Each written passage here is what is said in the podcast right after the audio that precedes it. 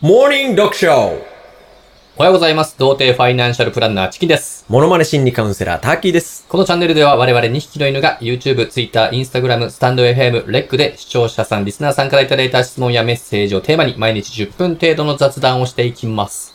よろしくどうぞ今日もいただいたメッセージご紹介させていただきます。えーおはがきありがとうございます。今日はレックでいただいたメッセージですね。最高でーす誰ですか安倍晋之助です。あ、元巨人のはい、そうです。今、二軍監督の。じゃあメッセージ読みますね。はいええ10歳の息子のゲームと勉強にどの程度親が関与したらいいのかについて悩んでいます。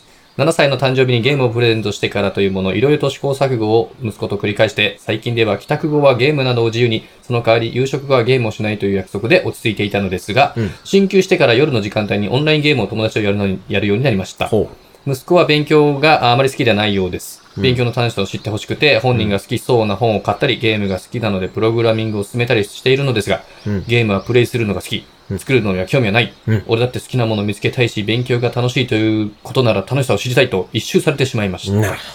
完全なる親の力不足です。そんなことやはなりい。、ここは本人の実践を信じて課題やあゲームに口を出さずに見守った方がいいのでしょうかというメッセージなんですけれども、はあ、は。はいあまあはあ、本当はもっとね、細かくう書いてくださっていたんですが、うんちょっと一部割愛させていただきました。えなーるほど。うん。オンラインゲームでフォートナイトとかね、うん今流行ってますからいや、ね。いろいろありますよ、はマいイマイクラとかね。ありがたいわね。うんじゃあ僕の意見言ってもいいかしら。いどうしたんですかおね、おねえですかや、教育系の相談の時は、あはのい、おぎままがいいかなと思って。まあ、おぎままでいけるならおぎままでもいいですけど、うんずっとそのままいけるな らね。ずっとうん。うーん。やめとこうかし ら。やめましょう。はい、やめましょうね。はい。はい。はい。 10歳のお子さんかう。ん。僕もこれくらいの、あの、年齢のお子さんたくさん見させていただいてて、はい。そのご家庭のご相談も結構いただくんですけど、うんまずね、今回いただいたご相談のように、うん勉強とゲームに関してうまく両立ができないはい。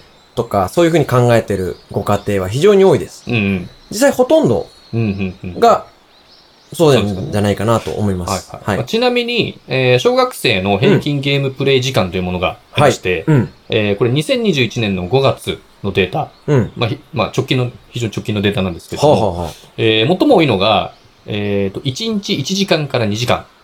これながるほどね34%。 34%、1、2時間ね。次いで1時、1日30分から1時間はいはいがはい。 31%。なるほど。うん。なんで、だいたい30分から2時間。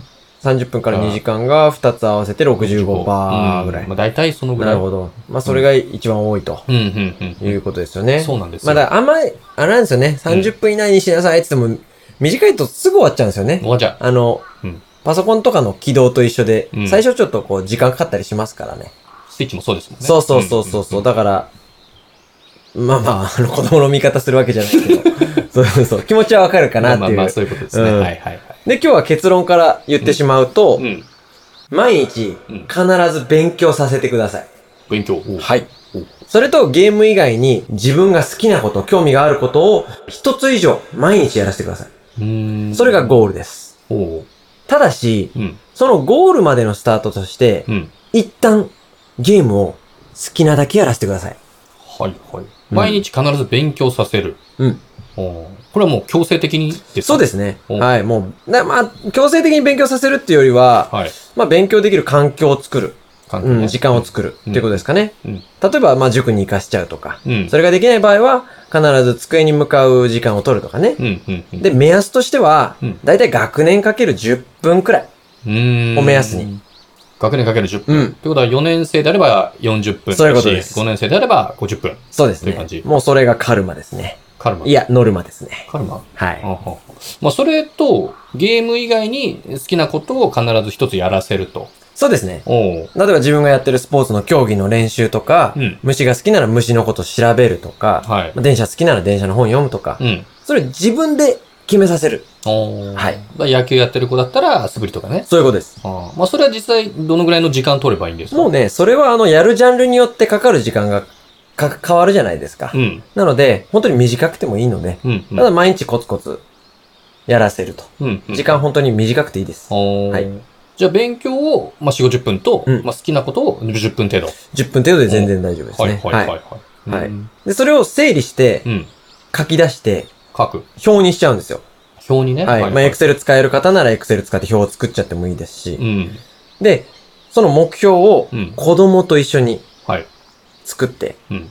表を一緒に作ります。一緒にね。その上で、好きなだけゲームをやらせてみてください。ほう。はい。毎日飽きるまでやらせていいので、うん。一旦やらせます。はい。でも、一日の最後にうん、必ずその表を見返します。あーその表っていうのは、うんまあ例えば、チェック項目みたいにして、そうです。やったらチェックみたいな感じですかうそうです、そうで。ですす。ん。そうすると多分現状ではう、ん。